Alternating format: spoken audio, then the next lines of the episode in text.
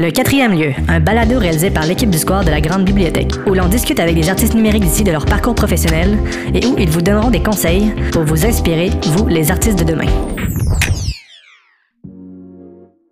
Bonjour tout le monde et bienvenue au quatrième lieu, le podcast du Square.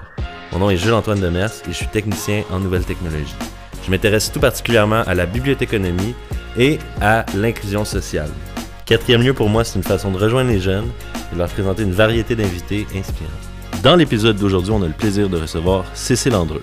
Cécile est assistante de création et gestionnaire de projet au Cirque du Soleil. Elle est aussi artiste multidisciplinaire.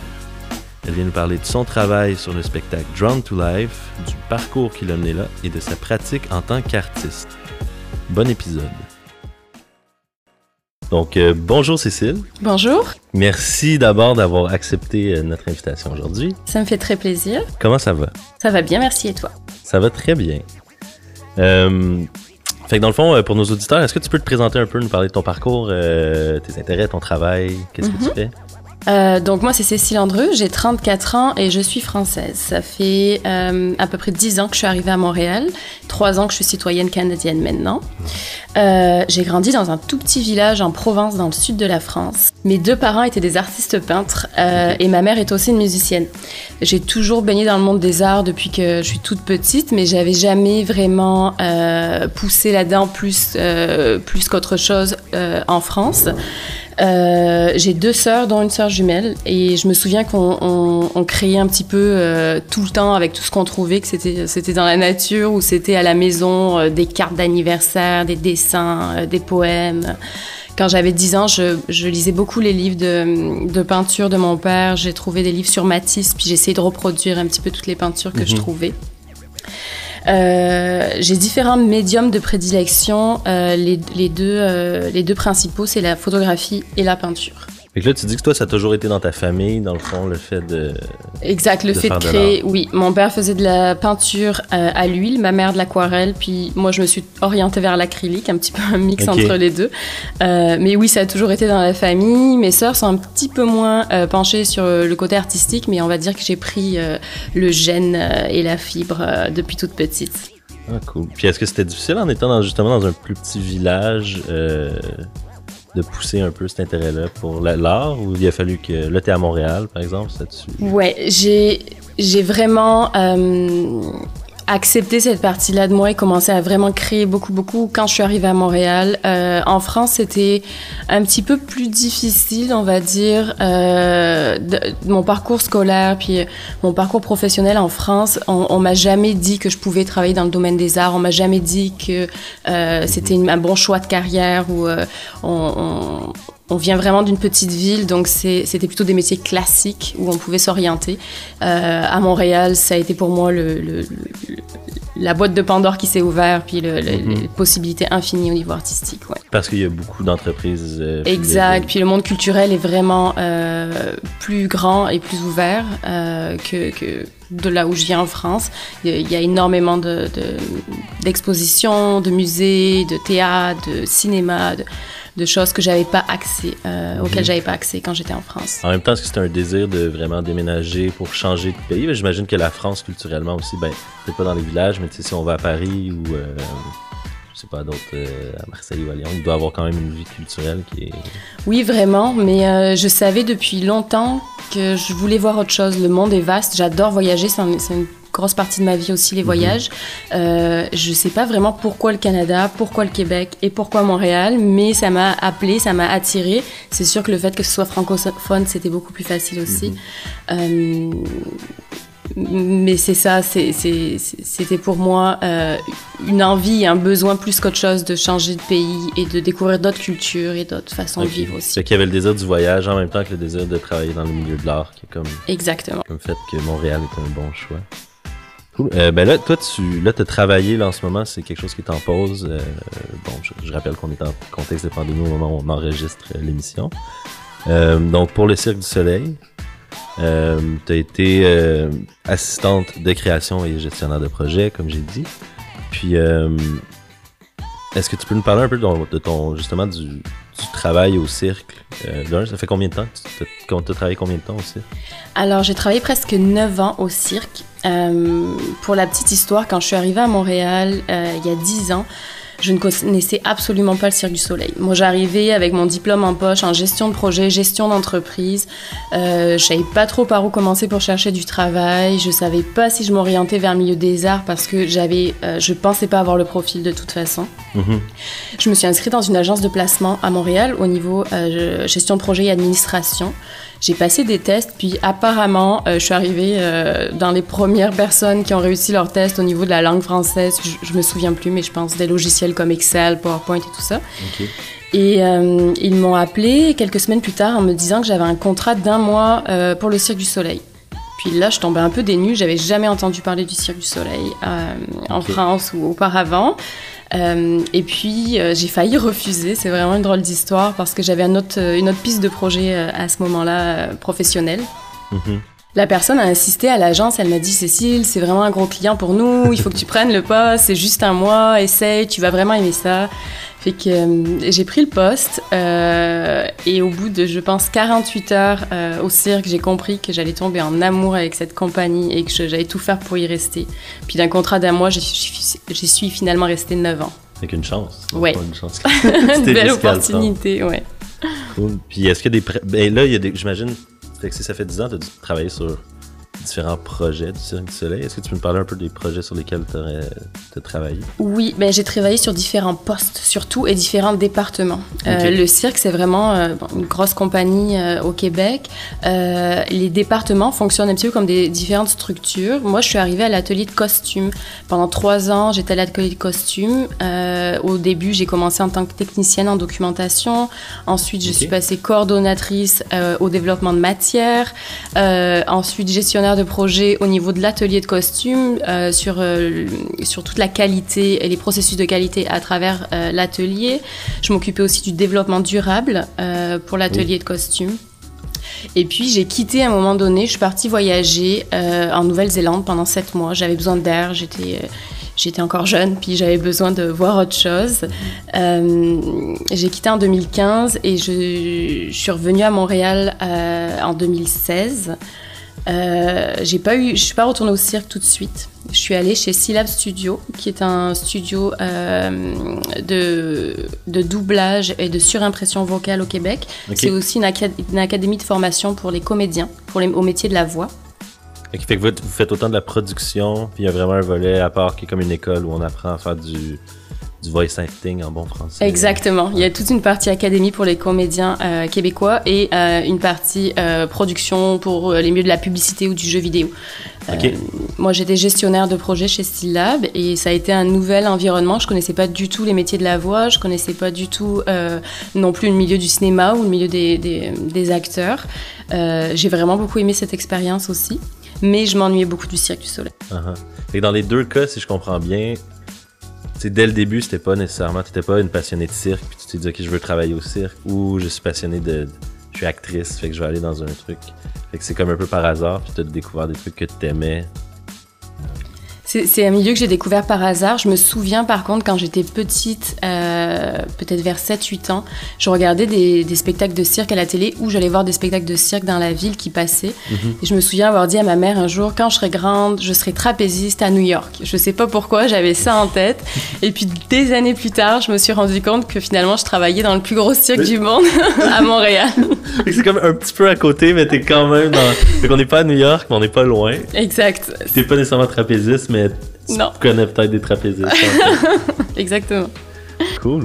Fait que là, tu parlais un peu du, bon, des différents euh, rôles que tu as occupés. Euh, en particulier, le truc des costumes, euh, par rapport aux costumes. tu sais, bon, ici, on est un Fab Moi, je trouve ça intéressant de. Quand tu parles de développement durable, Bon, dans les de la scène, moi, je, trouvais ça intéressant. Qu'est-ce que ça veut dire, dans le fond, de, réfléchir à ces questions-là quand on fait du... On essayait de trouver des solutions euh, pour éviter, euh, pour en tout cas limiter les pertes de matière.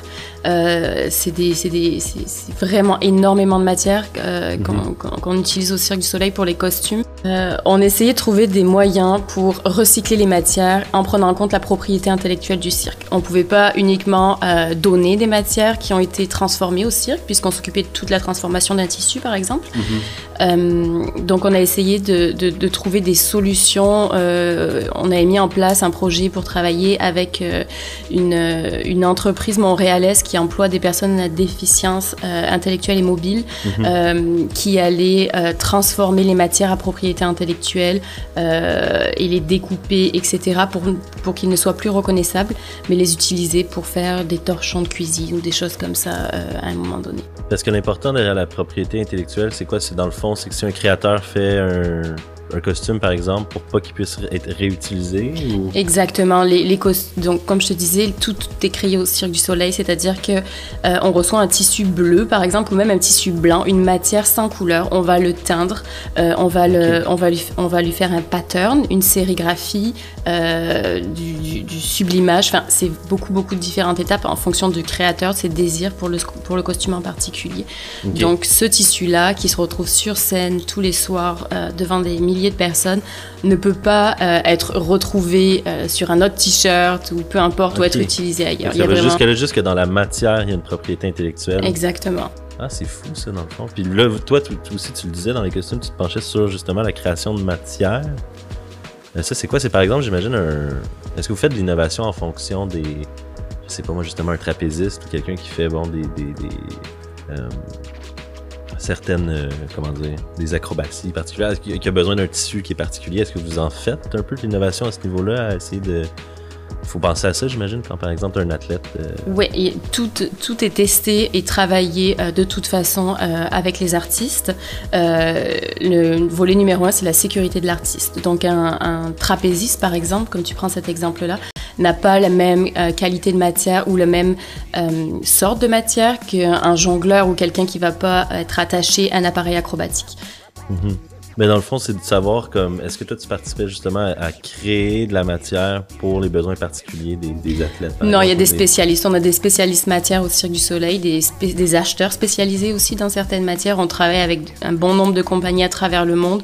Euh, mais il y a des matières, oui, qui sont définitivement euh, poussées, euh, modifiées, des fibres, etc., pour pouvoir euh, fitter les besoins de, de nos artistes. Euh, ben là, tu nous as parlé un peu des, des différents euh, des différents rôles que tu as occupés. Euh, à part les costumes, il y en avait-tu d'autres? Là, on a comme le pitch créatif, euh, casting, audition. Ah, là, c'est un petit peu plus loin dans mon parcours au cirque. Quand je suis revenue en 2016, comme je te disais, après Syllab, je, je suis retournée au cirque. Je me suis ennuyée du cirque. Euh, je suis revenue en tant que coordonnatrice projet au business management dans le bureau du président. Là, je travaillais avec des, euh, des euh, sur la vision, donc c'était en 2016, sur la vision du cirque en 2020 euh, et sur les opportunités qu'on pourrait avoir. Euh, malheureusement, on n'avait pas vu, euh, en travaillant, en travaillant là-dessus, on n'avait pas vu que potentiellement on allait avoir une pandémie mondiale et que le cirque ne serait plus euh, ce qu'il est aujourd'hui. Je pense qu'il n'y avait pas beaucoup de gens qui l'avaient Non.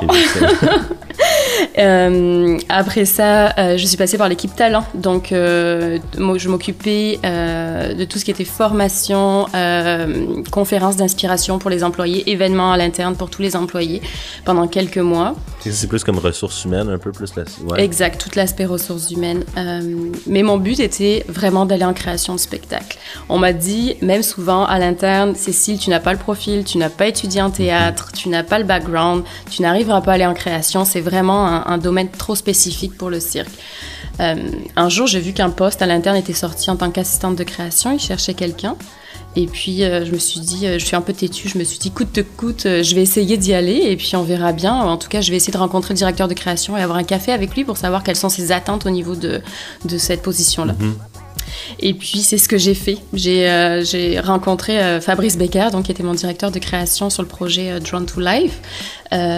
Et puis, ça a été un coup de cœur professionnel. On a discuté pendant plus d'une heure et, et même si j'avais pas le background, il était vraiment intéressé à ce qu'on travaille ensemble. Fait que là, c'était juste le côté humain, dans le fond. De rencontrer un autre humain qui avec une connexion. Puis... Mais ça, je pense que c'est quelque chose qu'on retrouve dans beaucoup de travail, hein, des Mhm. fois. Parce que là, ce que je vois, c'est que ton parcours t'amenait pas nécessairement au poste que tu as eu euh, récemment. Mais comme tu disais, c'était de saisir des opportunités puis essayer des trucs pour se ramasser finalement. Exact. Mais si j'avais pas eu l'expérience que j'avais en gestion de projet, par exemple, je pense que j'aurais pas pu faire ce poste parce que oui, c'était un poste en création, mais oui, c'était beaucoup de gestion aussi Mhm. euh, et jongler avec plein de projets différents. Quand on fait une création, c'est au moins 12 aspects d'un spectacle à gérer à droite, à gauche. Mhm. C'était vraiment une force pour moi d'avoir d'avoir ce parcours-là dans cette position-là. Euh, je sais que tu as travaillé sur le plus récent spectacle sur lequel tu travaillais, c'était euh, Drawn to Life. Mhm. Est-ce que tu peux nous parler un peu plus de, de- de ce spectacle-là, de ce projet-là? Euh, Drone to Life, c'est un projet en partenariat avec euh, Walt Disney, euh, Imagineering. C'est euh, c'est un projet pour remplacer un de nos spectacles qu'on avait à Orlando depuis pr- presque 20 ans, qui s'appelait Lanuba, qui était un très beau spectacle du Cirque du Soleil, mais après 20 ans, qui s'est arrêté. Le mandat, c'était euh, de remplacer, il voulait toujours travailler avec le Cirque du Soleil pour ce spectacle-là, dans Disney Spring. Le mandat était euh, d'intégrer la propriété intellectuelle de Disney dans ce nouveau spectacle. Michel Laprise, le metteur en scène, euh, et Fabrice Becker, le directeur de création, ont trouvé une approche que je trouve vraiment intelligente et géniale pour intégrer cette pays. L'approche est de rendre hommage à l'art de l'animation. Euh, donc c'est euh, un petit peu l'histoire d'une d'une jeune fille euh, dont le père était animateur chez Disney et euh, qui fouille dans les affaires de son père euh, parce que son père est décédé euh, quelque temps auparavant et qui va se retrouver plongé dans le monde de l'animation de son père sur son bureau, sa table d'animation.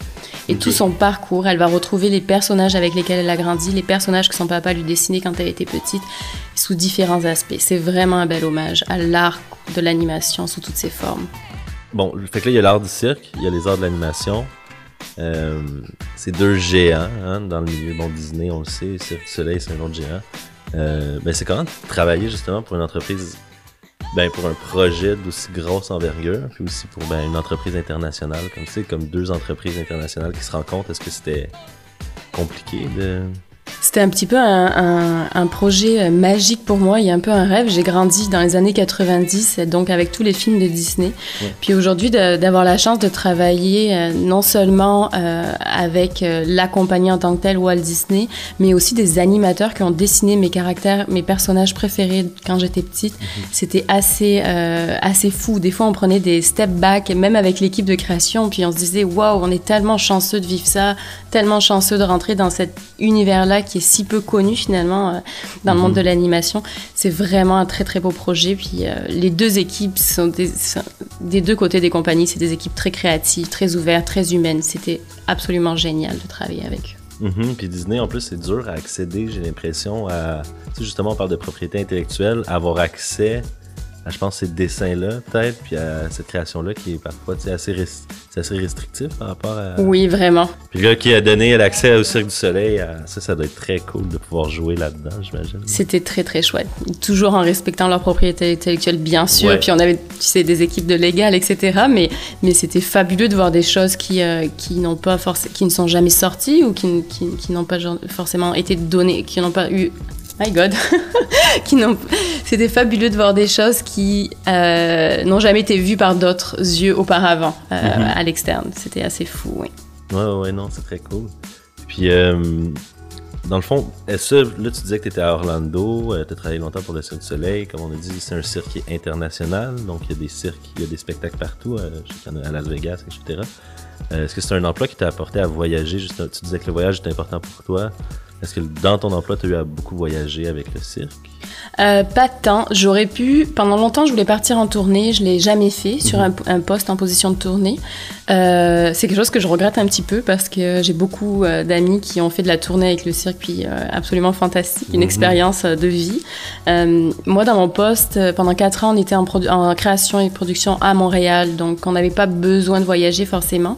Par contre, les trois derniers mois, on était à Orlando pour les répétitions du spectacle sur scène. Mhm. Mais là, quand on dit tourner, je m'intéresse à. Tu sais, c'est des cirques à gros déploiement.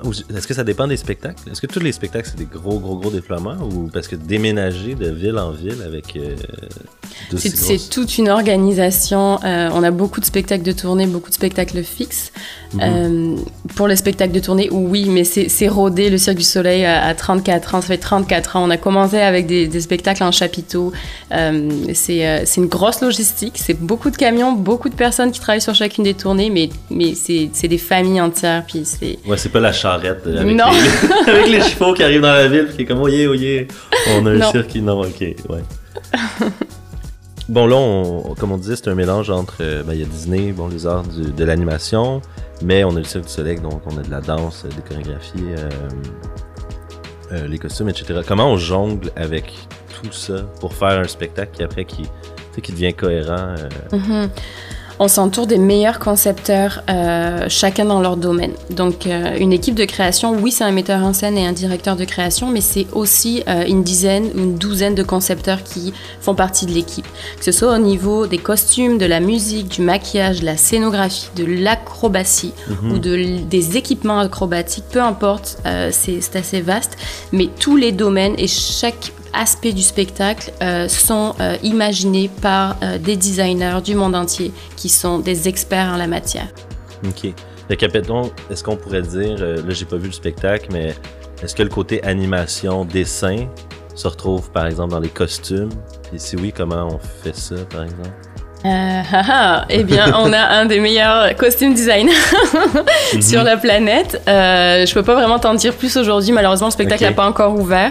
Mais oui, tous les concepteurs euh, ont euh, aussi plongé dans le monde de l'animation, c'est certain. Ça, ça doit être super intéressant. Tu sais, les mouvements. J'imagine quand on fait de la danse ou on fait une chorégraphie, ben quand on, on regarde un film animé par Disney, hein, parce qu'il y a différents types d'animation, il y a une façon de bouger des personnages. Puis là, je me demandais, est-ce qu'on retrouve ça dans justement essayer d'avoir cette cohérence-là entre les mouvements, mais aussi le mouvement comme dans un film d'animation.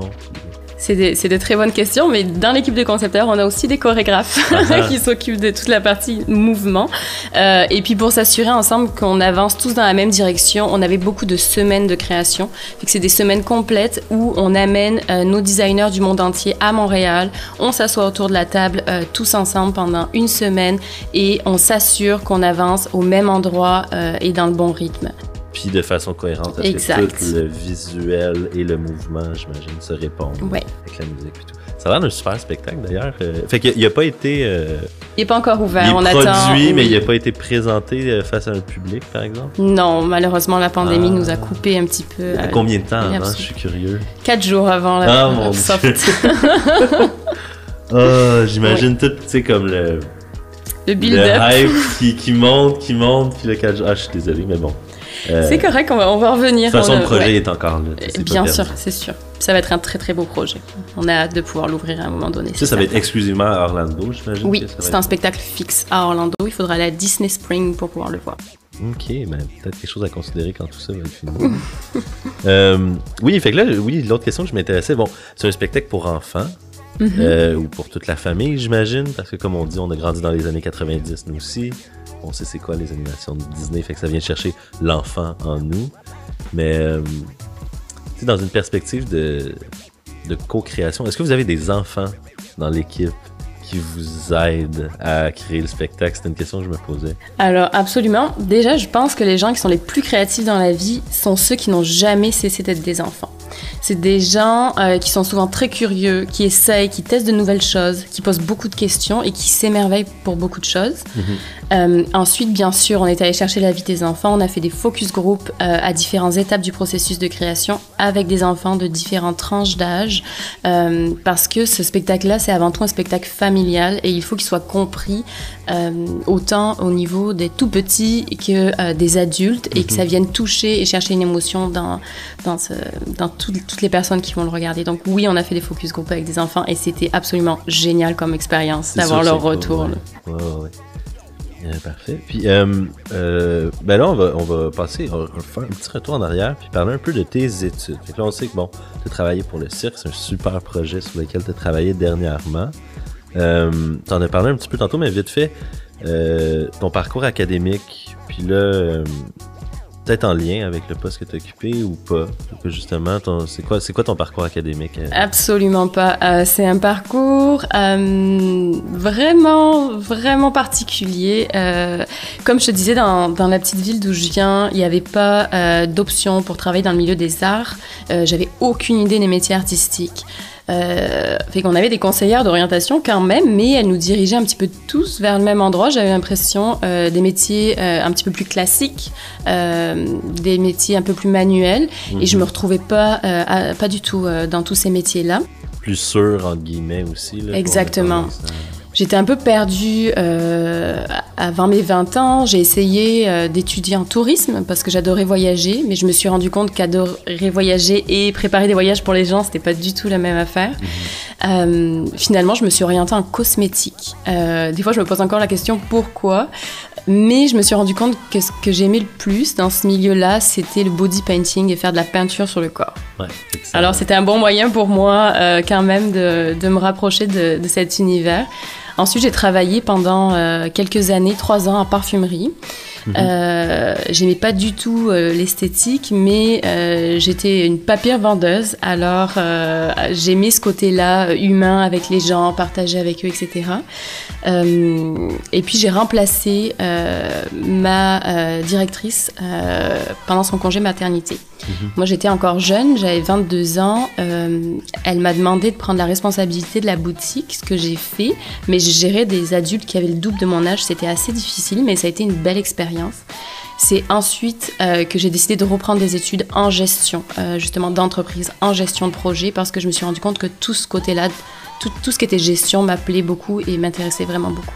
Puis en même temps, je me dis, gestion de projet, tu peux faire de tout. Hein, Exactement. Tu peux faire de la gestion de projet pour n'importe quelle industrie. Une entreprise de yogourt, mhm. comme tu peux faire de la gestion de projet pour des trucs dans le milieu culturel artistique. Exact. J'ai beaucoup aimé ça. Et puis, donc, je suis repartie aux études. Quand j'ai terminé, je suis arrivée à Montréal. Puis la suite, tu la connais mhm. déjà. Puis là, euh, ben, t'es es aux études en ce moment.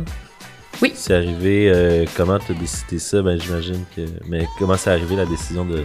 Avec la pandémie, euh, le cirque forcément est en arrêt. Euh, c'est vrai, ça a été un moment assez difficile parce que j'étais finalement arrivée où j'avais vraiment envie d'être depuis, euh, depuis tant d'années. Mmh. Je savais qu'il y avait une partie de moi qui avait quand même envie de pousser au niveau de, du design graphique. C'est quelque chose qui m'appelait beaucoup parce que ça reste de l'art visuel pour moi. On est encore dans l'image. Exact. Assisté par ordinateur, mettons. Ouais, et puis arriver à créer des visuels qui sont percutants pour passer des messages, c'était quelque chose de très, très intéressant intéressant.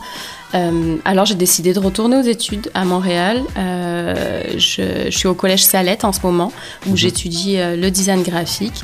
Et j'aimerais allier ça avec ma passion pour la photographie aussi et faire plus de direction artistique de façon professionnelle.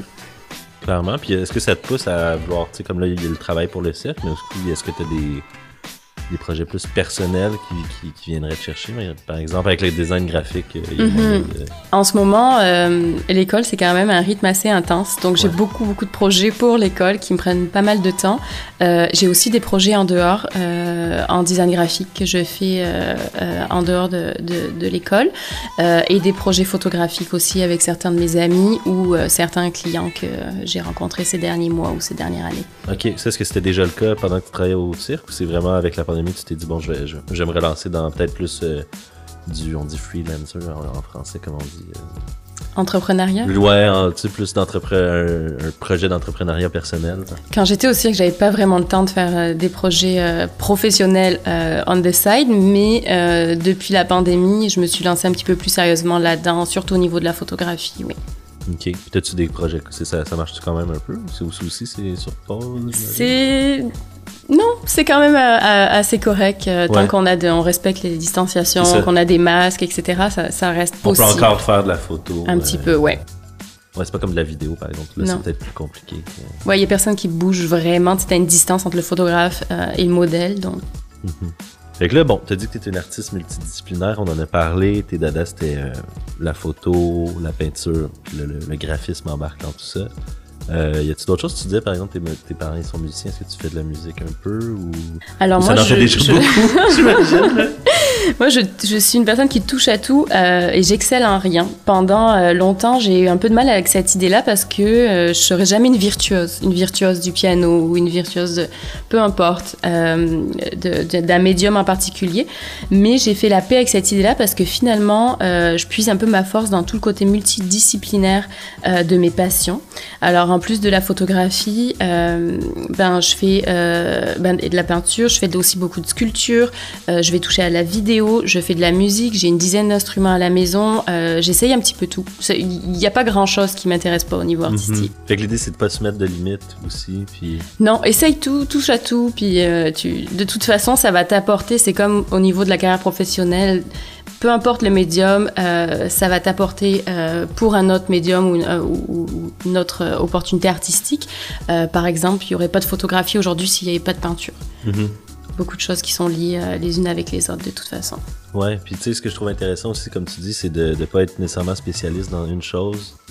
Parce que je pense qu'on a- on associe ça aussi beaucoup à l'art. Tu sais, l'artiste, c'est quelqu'un qui est vraiment, dont le- je sais pas, un, peintre, puis vraiment un musicien, puis il excelle là-dedans, mais en même temps, si tu veux faire une carrière, euh, c'est bon d'avoir, tu sais, de pas être expert dans tout, mais d'être un peu touche à tout, justement. Puis.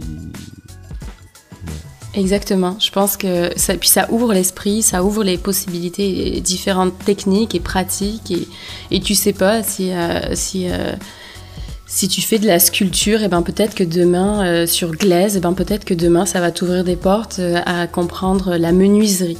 Tout, Mhm. tout est, est- est, euh, lié en permanence. Alors je, ouais, j'inviterais vraiment les gens qui savent pas trop euh, euh, quoi faire ou comment le faire ou qui ont du fun à créer quelque chose mais qui n'osent pas s'orienter vers un autre médium, essayez parce que de toute Mhm. façon c'est ce qui vous enrichira le plus au niveau artistique définitivement. Puis ce que je trouve, tu sais aussi, ce que je trouve encourageant aussi, c'est que t'as pas besoin d'être super bon en dessin non plus pour peut-être avoir un emploi où le dessin va faire partie de ton quotidien. Exact. Et puis quand on a besoin de domaine d'expertise, ben on va chercher les bonnes personnes. Comme euh, en design graphique par exemple, on n'est pas des illustrateurs, mais le jour où on a besoin d'une belle illustration, on va aller chercher un illustrateur. C'est aussi savoir aller chercher les bonnes personnes au bon moment pour réaliser un projet. Mais ça, c'est dans le, dans le métier de. dans le travail de gestionnaire de projet, Mhm. j'imagine. D'aller chercher des expertises, oui. de s'entourer des bonnes Mhm. personnes. Euh, fait que là, ben, comme je disais, bon, là, tu l'as dit un peu tantôt, mais est-ce qu'il y a des pratiques euh, dans, entre la photo, bon, peinture graphique, j'imagine, qui s'entrecroisent Évidemment, oui. Oui, je croise beaucoup surtout la peinture et la photographie. Euh, ces derniers temps, j'ai même commencé à scanner mes toiles. Donc, je fais des toiles euh, avec l'acrylique ou différents médiums. Je les scanne, euh, je les mets sur mon ordinateur, puis à travers des logiciels, je viens y intégrer des parties de mes photographies. Et que ça fait un petit peu des toiles, euh, des peintures digitales, mais réelles. J'aime bien l'idée d'avoir une peinture digitale, mais qui a été réellement faite à la main. Uh-huh. Euh, J'explore tout le temps, je m'amuse, je mélange. Puis des fois j'aime le résultat, des fois pas du tout, mais c'est cool. pas, c'est pas. Ben, c'est ça, hein, c'est d'expérimenter. puis Ça Exactement. pas toujours des chefs-d'œuvre, mais au moins, on peut quand même apprendre à travers ça. Euh, Est-ce que c'est des pratiques qui sont valorisées justement dans, dans le travail que tu as eu à faire? Est-ce que tu en as fait justement des. Euh, J'ai jamais fait de peinture pour mon travail, de choses comme ça, mais oui définitivement, je pense que c'est mon côté touche à tout euh, qui a été euh, vraiment valorisé dans mon travail, surtout en création. Mhm. Euh, mon boss, il m'appelait parfois le couteau suisse.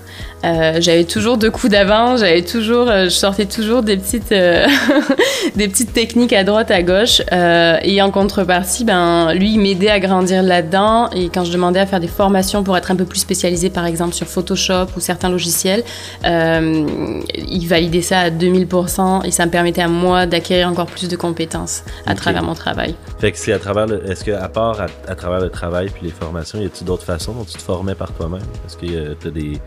As-tu des, des plateformes de prédilection justement pour apprendre? Si par exemple, moi, je me dis, bon, je trouve ça intéressant, j'aimerais ça aussi peut-être par où je commence pour me former sur différents. euh, Avec, euh, avec l'Internet, euh, c'est Ouais. assez illimité euh, les plateformes de formation qu'il y a. Il y a beaucoup de formations qui sont gratuites, il y a beaucoup de- de- d'informations plus ou moins bonnes. Il je pense qu'il faut toujours chercher plusieurs sources pour avoir une, la bonne information, mais oui, Google, Google est ton ami. Ouais. commence à, à- à regarder un petit peu ce qui se fait à droite, à gauche. Il y a des plateformes euh, que je me sers beaucoup au niveau de l'inspiration, comme Mhm. Instagram, euh, où on peut suivre beaucoup d'artistes euh, plus ou moins connus, des galeries, des galeries à travers le monde. Euh, ça, pour garder une inspiration, c'est euh, primordial. Est-ce qu'il y en a justement, tu sais, là on parle d'artistes par exemple, là j'imagine que tu parles d'art visuel, mais est-ce qu'il y a des artistes euh, qui t'inspirent, qui peuvent même venir de d'autres milieux? Pas, ça Ouais. peut être une chanteuse, un chanteur qui... Mon Dieu, il faudrait à peu près deux jours pour passer à travers tous les artistes qui m'inspirent. Euh, il y en a énormément et dans différents domaines. Euh, si je pense rapidement à un, à un artiste, euh, je te dirais la dernière exposition que j'ai vue date de, de cet été à cause de la pandémie, mais c'est une exposition de Raphaël Lozano Emer. Euh, Ok. Qui est un artiste multidisciplinaire aussi. Euh, et j'ai adoré sa façon d'utiliser la technologie euh, et euh, le corps humain du visiteur pour passer des émotions. Mhm. Si tu connais pas son travail, je t'invite à aller le regarder. C'est Ouais, assez, ouais, assez impressionnant. Puis je me demande ça, est-ce que c'est des trucs qui vont... Fait à part ta pratique, est-ce que c'est des trucs aussi dans, dans les arts du spectacle aussi qui peuvent être euh, qui peuvent venir t'inspirer dans ton travail? Oui, euh, quand on travaille en création, on a besoin de garder une vigie euh, à travers le monde, de, savoir qu'est-ce qui se passe, qu'est-ce qui se Mhm. fait. Ça bouge très très vite tout le temps. Euh, les gens sont hyper créatifs à travers la planète. Donc non seulement à Montréal, ben, aussi parce que j'adorais ça, mais, mais aussi pour mon travail, je passais ma- mon temps dans les salles de spectacle. Que ce soit des, des grosses salles ou que ce soit des toutes petites salles, qu'est-ce qui se fait, qu'est-ce qui est tendance, qu'est-ce qui l'est pas, qu'est-ce qui... Des fois, je suis allée voir des spectacles que j'ai détestés, mais j'avais besoin de me sortir aussi de ma zone de confort et de, et de comprendre d'autres euh, d'autres visions que j'avais pas forcément.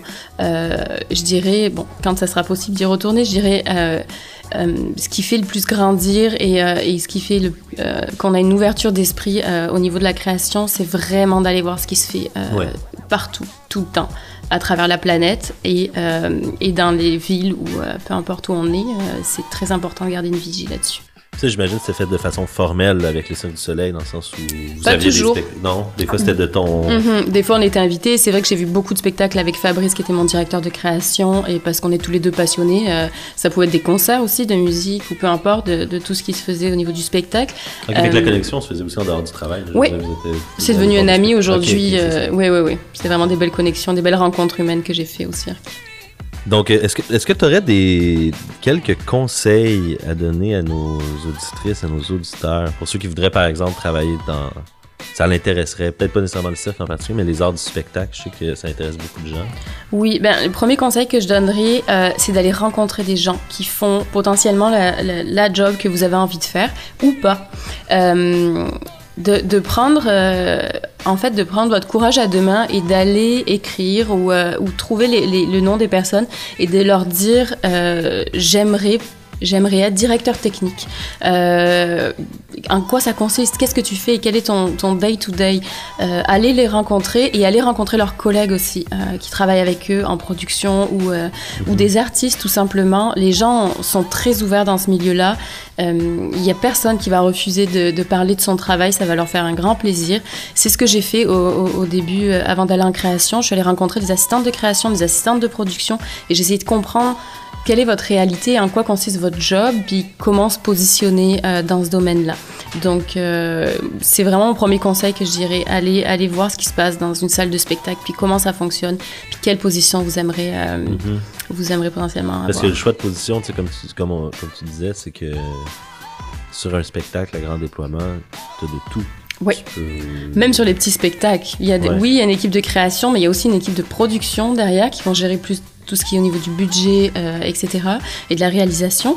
Euh, et il y a aussi des équipes techniques euh, qui sont absolument fantastiques. Puis il y a plein de métiers dans la technique de scène qui est absolument génial et qui s'entrecroisent entre le monde du théâtre et le monde du cinéma. C'est c'est des beaux domaines aussi pour On parle de grandir. quoi, par exemple, l'éclairage Ça peut être éclairage. J'ai des amis qui sont accessoiristes dans le milieu du cinéma et du théâtre qui s'éclatent tous les jours dans leur domaine. Ça peut être les costumes, ça peut être ouais, technique de scène, de son, euh, lumière, euh, peu importe. Il y a vraiment beaucoup de, de carrières. Exactement. Fait que, bon, fait que là, on a parlé un peu de ton parcours puis où t'en es. Est-ce qu'il y a des trucs que tu aurais fait différemment? Là, de, de ton point de vue aujourd'hui, si tu regardes en arrière, est-ce que euh, tu aurais pu prendre des raccourcis ou non? Pas, ça aurait pas été possible. Quand je, Quand je pense à ta question, ma première réponse, ça serait non, parce que euh, tout le parcours que j'ai eu aujourd'hui m'a permis euh, d'arriver là, en fait. Euh, c'est sûr que quand j'y pense, je me dis si j'avais pu faire une école de beaux-arts euh, quand j'étais plus jeune, ça m'aurait peut-être fait gagner du temps. Mais j'aurais peut-être pas aussi eu toute cette expérience en gestion de projet que j'ai aujourd'hui. Donc non, je pense que, que chaque parcours est, euh, est particulier, différent, et puis, euh, et puis il n'est pas fini. J'ai hâte de voir la suite, j'ai hâte de, de, de voir ce que, ce que ça peut donner encore sur les 20-30 prochaines années, parce que parce que c'est toujours plein de surprises. Je pense qu'il faut juste savoir euh, saisir les opportunités et puis y foncer à un moment donné. Mhm. Pas avoir peur de toucher à tout, je pense. Exactement. fait que là, oui, on a la chance de te recevoir aujourd'hui euh, au Square, euh, bon, qui est le Fab Lab. Puis bon, j'essaie aussi de faire le lien un peu. le- Ben, il y a beaucoup de liens, moi, naturellement, qui me viennent en tête, mais j'aimerais ça t'entendre. Tu sais, là, tu as vu un peu les machines, le type de machines qu'on a, le type de projet qu'on peut faire. Euh, y a-tu des liens évidents que tu fais entre ce qu'on offre, puis justement, quelqu'un qui voudrait. euh, essayer de, de, de, de faire un projet en lien avec les arts du spectacle? Je pense par exemple au costume. Moi, c'est un lien que Mhm. je fais. Évidemment, y a-tu d'autres choses que tu verrais en Fab Lab qui pourraient se faire? Euh, vous avez beaucoup de, matériel, je trouve ça absolument génial. Euh, définitivement, euh, les gens pourraient venir créer des pièces de costumes, créer de l'électronique, créer des, t-shirts qui s'allument, je sais pas trop. Il y a vraiment plein d'opportunités. Ce que je trouve très intéressant, ça serait de venir et de partager avec différentes personnalités. Euh, si quelqu'un travaille du bois euh, dans, votre, euh, dans votre laboratoire, d'aller chercher son expertise à lui qui va peut-être apporter quelque chose sur la pièce de costume que tu es en train de créer. Mais oui, vous avez un- un- une machine de sérigraphie, je pense, tu m'as montré? Euh, non, on a une découpe vinyle. Ok, ok, ok. Je pensais que tu m'avais parlé de sérigraphie. Euh, Mais ça, c'est quelque chose qu'on voit dans le couple. Admettons, justement, dans les costumes, est-ce que. J'imagine que c'est comme ça que ça fonctionne. Donc, c'est plusieurs expertises ensemble qui vont permettre de créer un costume. C'est pas une personne qui fait tout non c'est pas une personne qui fait tout. Un designer a une idée, il va, il va mettre son idée sur papier. euh, et après, il va s'entourer, bien sûr, de, de- de spécialistes dans leur domaine. La personne qui fait la teinture, c'est pas la personne qui fait la couture. Euh, Mhm. il y a vraiment différents domaines d'expertise. J'imagine aussi que les costumes au Cirque du Soleil, comme on en a parlé un peu tantôt, ça peut être très compliqué, ça peut être très complexe à faire. Ouais, ça peut prendre des centaines d'heures pour une pièce de costume. Ouais, c'est quand même Mhm. impressionnant. Ben, J'en ai vu quelques-uns, là, puis... C'est de la haute couture. l'électronique, justement, des composantes électroniques Ouais, dans vos il y a un costumes, laboratoire spécialisé en électronique avec des spécialistes de l'électronique euh, pour les costumes, les accessoires et plein de plein d'objets qu'on retrouve sur la scène. C'est super intéressant, ça fait un parallèle un peu avec... Ben, il y a une formation qui est offerte par... Euh, s'appelle Fabricademy.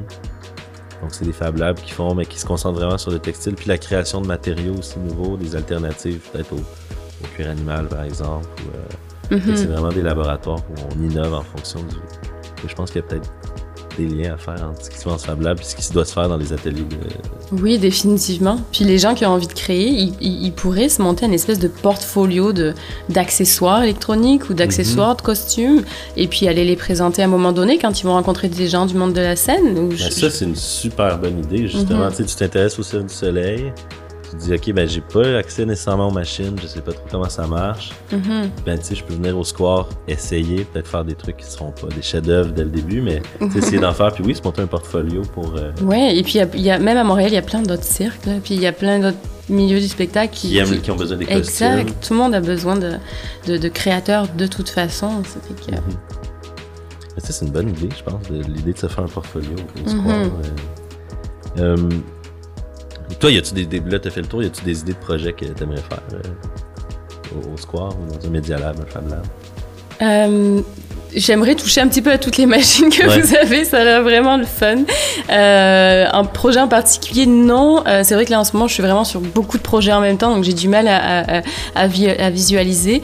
Mais euh, l'impression 3D, c'est vraiment quelque chose qui m'intéresse beaucoup. Ouais.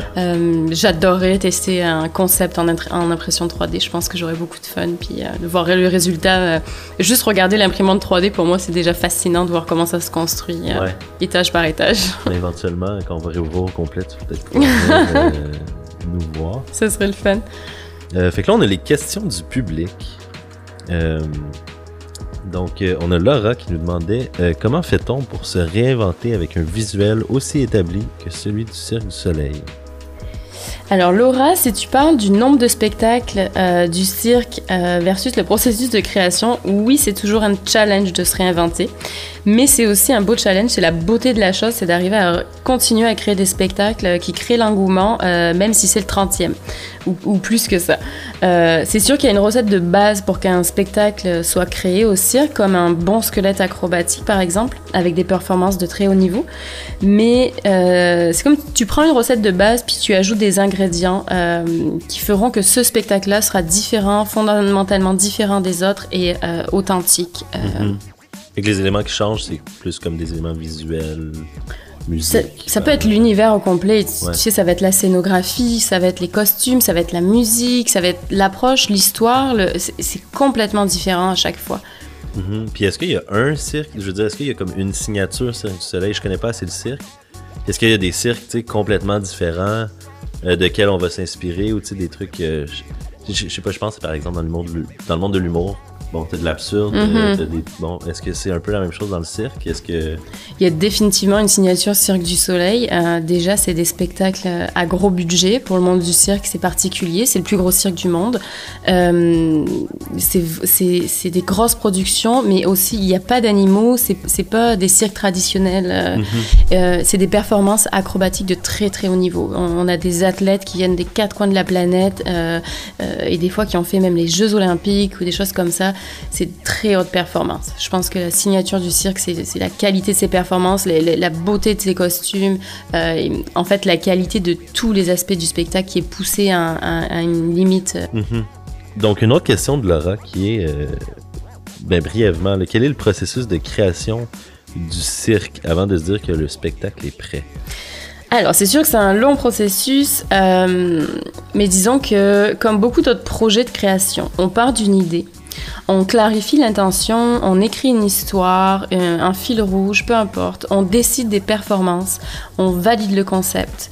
Ensuite, on attaque une phase de production. Donc, ça passe par du casting, par de l'idéation au niveau des costumes, de la musique, de la lumière, du son, de la projection. On s'entoure de tous ces designers euh, et euh, régulièrement on va valider euh, avec soit les partenaires et aussi les exécutifs au cirque, savoir on est, on est dans la bonne direction.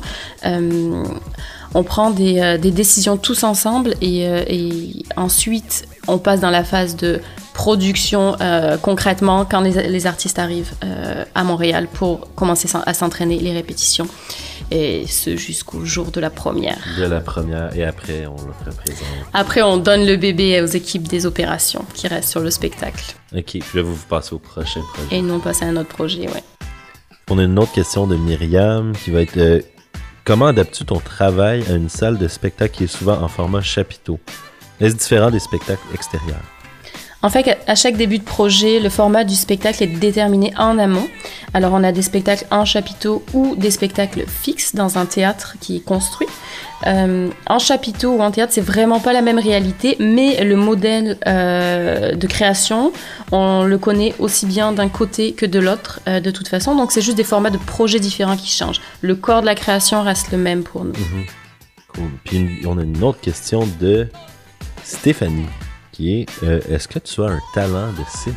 Ah oui, je- Oui? malheureusement non. Ah, J'aurais vraiment aimé ça. ah, j'aurais ça que tu jongles. Ah.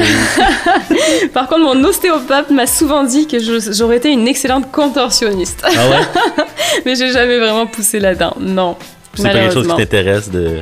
Ah, j'aurais que tu fais adoré. de la slackline des fois ou pas? Oui, je veux faire de la slackline. Je vais, j'ai essayé d'apprendre du jonglage. euh, j'ai essayé du trapèze, euh, du tissu. Enfin, il y a plein de choses que j'essaye, mais euh, non, je me retrouverai pas demain sur un spectacle du Cirque du Soleil. Du soleil, non? Est-ce que c'est intimidant? Tu te pratiques à jongler devant, je sais pas, le- un des meilleurs jongleurs au monde. Vraiment, c'est euh, ouais, non, tu veux pas, tu veux pas te comparer à nos artistes. Ils Ouais. sont vraiment trop. Ben, c'est toutes les questions qu'on avait pour l'instant. Euh, merci beaucoup. Merci à toi, merci à vous de m'avoir invité. Ça m'a fait très plaisir de partager avec vous. Puis en espérant que ton parcours sera inspiré des jeunes, justement, qui, Oui, qui, qui peut-être qui désirent faire ça ou qui désirent se diriger vers ça, mais mon Dieu, c'est vrai que c'est mystérieux un peu. Comment Oui. on se rend là?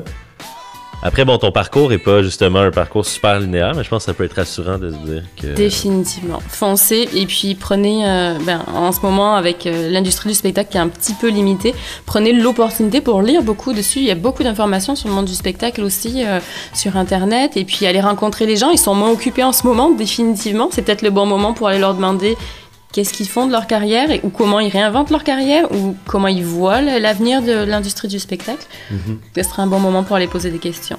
Exactement. Sinon, ben, venez faire votre portfolio au square. si Exactement. bon, ben, merci beaucoup, Cécile. Merci. Merci, bye bye. Bye. Le Square est un espace de création numérique pour les adolescents du Québec de 13 à 17 ans. Nous avons à votre disposition du matériel de création numérique et du personnel qui peuvent vous aider dans votre cheminement artistique et technologique. Je tiens à vous rappeler que vous pouvez utiliser notre espace physique à la Grande Bibliothèque et nos ressources en ligne au square.bnq.qc.ca. Vous pouvez nous contacter par courriel, Facebook et Instagram, il nous fera plaisir de répondre à vos questions. Toutes nos informations se retrouvent sur notre site web. Merci et à la prochaine.